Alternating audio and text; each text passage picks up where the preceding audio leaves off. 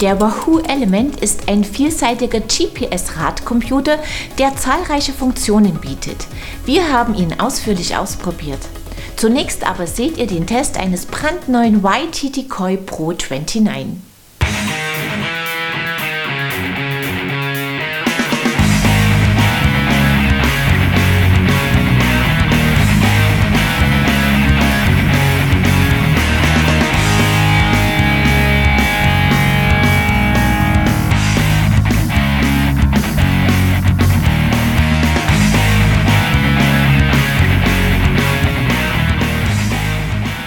Mit dem Decoy gab YT im letzten Jahr ein beeindruckendes Debüt im E-Mountainbike-Bereich, ein Enduro mit 170 mm Federweg und Mixed Wheel Size.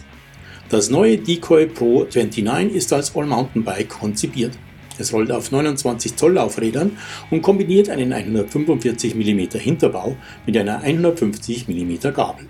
Schon optisch kann das YT rundum überzeugen. Der Rahmen ist elegant geformt, der Shimano-Motor ebenso schön integriert wie der im Unterrohr platzierte Akku mit 540 Wattstunden Kapazität. Die Züge laufen im Rahmen, der Schlagschutz an der Kettenstrebe gefällt ebenso wie die kleine Trinkflasche, die Kettenführung und die Position des Ein-Ausschalters unter dem Oberrohr. Unser Testrad in Rahmengröße XL bringt den Fahrer in eine sportive Sitzposition. Der Reach liegt bei 482 mm, der Stack bei 633 mm. Die Kettenstreben sind 458 mm lang. Über einen Flipchip kann die Geometrie des Bikes verändert werden. Lenk- und Sitzwinkel werden 0,5 Grad steiler, das Tretlager wandert 7 mm nach oben. In der flachen Einstellung liegt der Lenkwinkel bei 65,5 Grad, der Sitzwinkel bei 77 Grad. Das Decoy Pro 29 klettert willig und ist sehr gut ausbalanciert. Bergab liegt das lange YT wie ein Brett, das Fahrwerk bügelt alles weg, man kann es ordentlich krachen lassen. Im verwinkelten Trail ist viel Druck aufs Vorderrad gefragt, dann lässt man es auch in engen Kurven ordentlich stehen.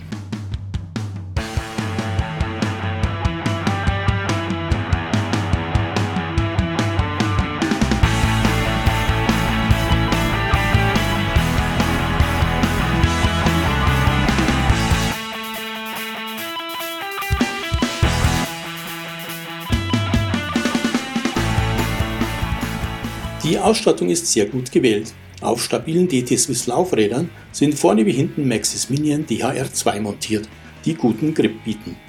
Die Shimano XT schaltet gewohnt exakt und zuverlässig, die SRAM Code RSC sind kraftvoll und gut zu dosieren. Die Federelemente kommen von Fox und arbeiten bestens zusammen. Vorne ist es eine 36 Float Performance Elite für E-Bikes, hinten ein Float DBX2 Performance Elite. Gefällig ist auch das E13 Cockpit mit 780 mm breitem Lenker und 50 mm langem Vorbau, dessen Klemmung am Gabelschaft sehr elegant ist. Das kleine Shimano Display rechts hinter dem Lenker gefällt ebenso wie die Bedienknöpfe des Motors links am Lenker. Der Hebel der YT Postman Sattelstütze ist angenehm zu bedienen. Die Stütze selbst mit 170 mm Hub funktioniert gut. Auf ihr sitzt ein bequemer SDG-Sattel. Schön sind auch die kleinen Klemmen, die Züge und Leitungen vor dem Cockpit zusammenhalten. 23,35 Kilo wiegt das Bike samt Pedalen, 5.599 Euro kostet es. Dafür gibt es ein attraktiv aussehendes E-Mountainbike mit vielen schönen Detaillösungen und klasse Fahreigenschaften, mit dem man es in Abfahrten so richtig krachen lassen kann. Mit 1,78 Meter Größe kam unser race-erfahrener Tester bestens mit dem Bike in XL zurecht. Wer es lieber etwas kürzer mag, wäre bei gleicher Körpergröße mit einem Decoy Pro 29 in Größe L gut beraten. Ein Top-Bike zum attraktiven Preis.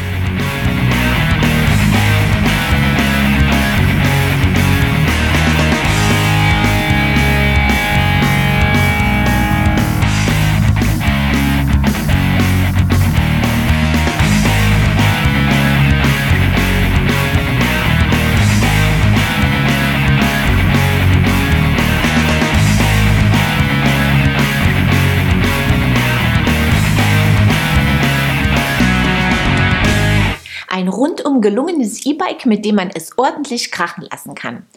Bevor wir uns dem Wahoo Element widmen, seht ihr einige News. Nachdem Schwalbes Eddy Current Video in den sozialen Medien auf große Resonanz gestoßen ist, lässt die Firma jetzt ein passendes Videospiel folgen. Darin sammeln springende Mountainbiker Punkte, müssen rollenden Bierfässern ausweichen und vieles mehr. Fox hat seine Modellpalette ordentlich überarbeitet und stellt unter anderem eine ganz neue Gabel vor. Chris Treuer erklärt, was es damit auf sich hat. Ähm, neu für das Modelljahr 21 haben wir jetzt die 38 im Programm, also liegt genau zwischen der 36, was bereits bekannt war, und der 40.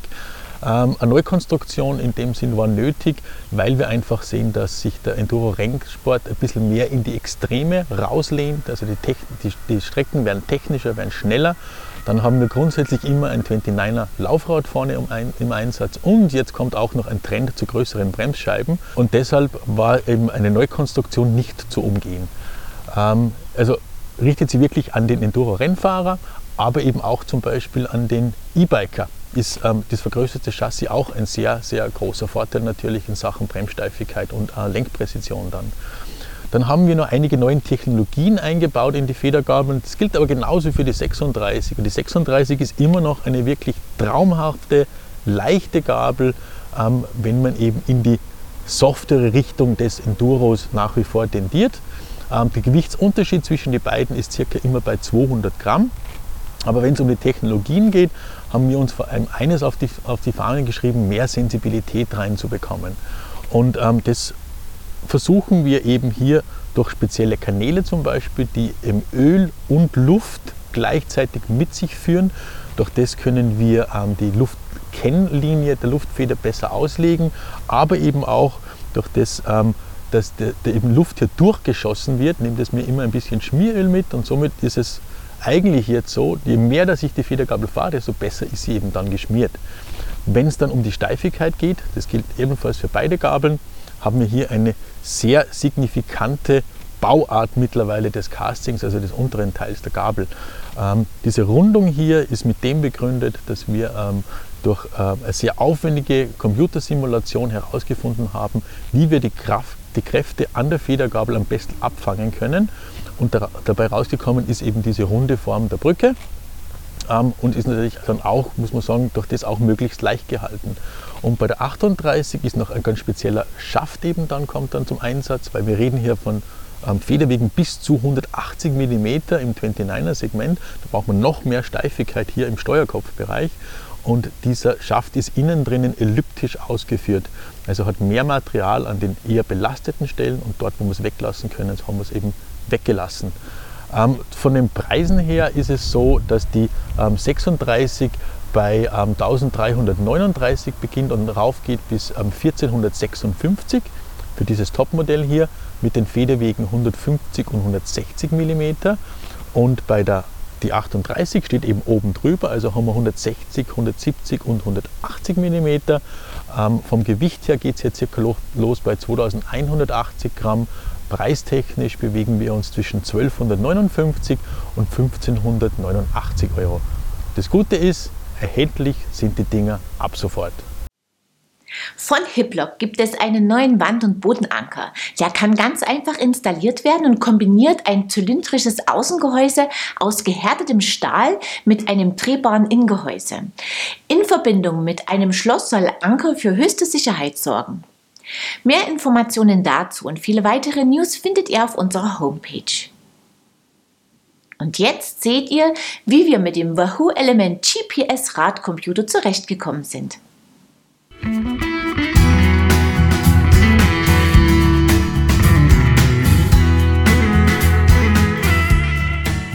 Wahoo bietet ein Smart Bike, Smart Trainer, Sensoren, Herzfrequenzmesser und GPS-Radcomputer an. Der Element Roam ist das Topmodell der Radcomputer. Zum Lieferumfang gehören neben dem Gerät selbst ein Ladekabel, eine Lenkerhalterung mit Kabelbindern zur Montage auf dem Lenker sowie eine Halterung zum Schrauben zur Montage vor dem Lenker. Zusätzlich haben wir einen Wahoo Trigger Pulsgurt genutzt. Der Element Roam wiegt 95,5 Gramm. Er hat ein unter allen Lichtverhältnissen sehr gut abzulesendes 2,7 Zoll Farbdisplay. Ein Lichtsensor ermöglicht es, die Beleuchtung auf Wunsch automatisch zu aktivieren oder zu deaktivieren. Bedient wird der Computer über insgesamt sechs Tasten. Die seitlichen sind immer gut zu greifen. Die drei unter dem Display angeordneten erfordern manchmal, mit langen Radhandschuhen bedient, etwas Nachdruck. Das Einrasten in die Halterung via Drehbewegung funktioniert schnell und sicher. Nach dem Einschalten findet das Gerät sowohl den Herzfrequenzsensor als auch das GPS-Signal schnell, wobei der Roam neben GPS auch weitere Systeme wie GLONASS oder Galileo erkennt. Der Akku hält laut Hersteller bis zu 17 Stunden, der Wert erscheint realistisch, wir haben mehrere lange Touren unternommen, bis der erste Ladevorgang fällig war. Der Ein-Ausschalter führt ins Menü, wobei sich die Einstellungen am komfortabelsten über die Wahoo-App oder das Smartphone bewerkstelligen lassen. Die Verbindung mit dem Smartphone erfolgt schnell und praktisch über das Scannen eines QR-Codes. Über die Tasten rechts am Gerät kann die Anzahl der angezeigten Datenfelder verändert werden, wobei diese per App ganz leicht nach individuellen Wünschen konfiguriert werden können. Außerdem stehen drei Bildschirmansichten zur Wahl. Datenfelder, Höhenprofil und Karte. Seitliche LEDs zeigen wahlweise an, ob die Geschwindigkeit über oder unter dem Durchschnitt liegt Alternativ kann Gleiches mit der Trittkraft oder der Herzfrequenz gemacht werden. Ist der Element mit dem Smartphone gekoppelt, informiert er über eingehende Anrufe oder zeigt Textnachrichten. Das Gerät lässt sich mit diversen Sensoren, auch von Drittanbietern, mit elektronischen Schaltungen und mit Trainern koppeln. Es ist mit diversen Apps und Plattformen kompatibel, zum Beispiel Strava und Komoot. Neben der Aufzeichnung von Ausfahrten und Trainings kann der Element Roam navigieren. Dabei kann man eigene aufgezeichnete Strecken nachfahren, sich frei zu einem Ziel navigieren lassen oder Tracks importieren. Der Element kann zurück zum Start navigieren oder zurück auf die Route, falls man sie verlassen musste. Die Synchronisation mit dem Smartphone klappt schnell, alternativ kann man das Gerät mit dem heimischen WLAN verbinden. Es lädt dann die Daten automatisch hoch, sobald es sich im Netz befindet. Die Darstellung der gefahrenen Strecken samt Karte und Daten ist sehr übersichtlich. Mit Hilfe von Anbietern wie Trainingspeaks oder Today's Plan lassen sich Trainingseinheiten planen und auf den Element laden. Alles funktioniert schnell und bequem. Für knapp 350 Euro bekommt man bei Wahoo einen leistungsfähigen, leicht zu bedienenden GPS-Radcomputer mit vielen Schnittstellen und Verbindungsmöglichkeiten. Der Tricker Herzfrequenzgurt kostet 50 Euro.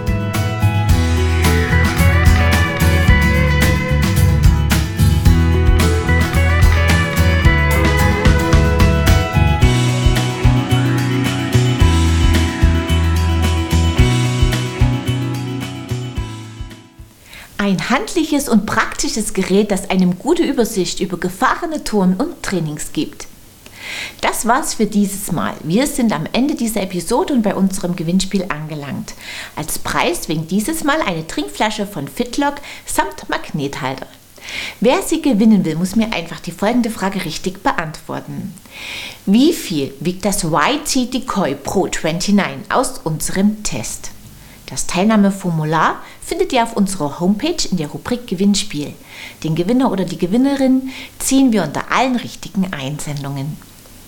Mit dem Probesortiment von Antidot Pflegeprodukten aus der letzten Episode kann Carola Dahl ihr Bike auf Hochglanz bringen. Viel Spaß beim Putzen! Wir sehen uns ab Mittwoch, den 29. April wieder unter anderem mit dem Test eines brandneuen Santa Cruz Heckler. Ich freue mich, wenn ihr wieder dabei seid. Bis dahin, ciao und auf Wiedersehen.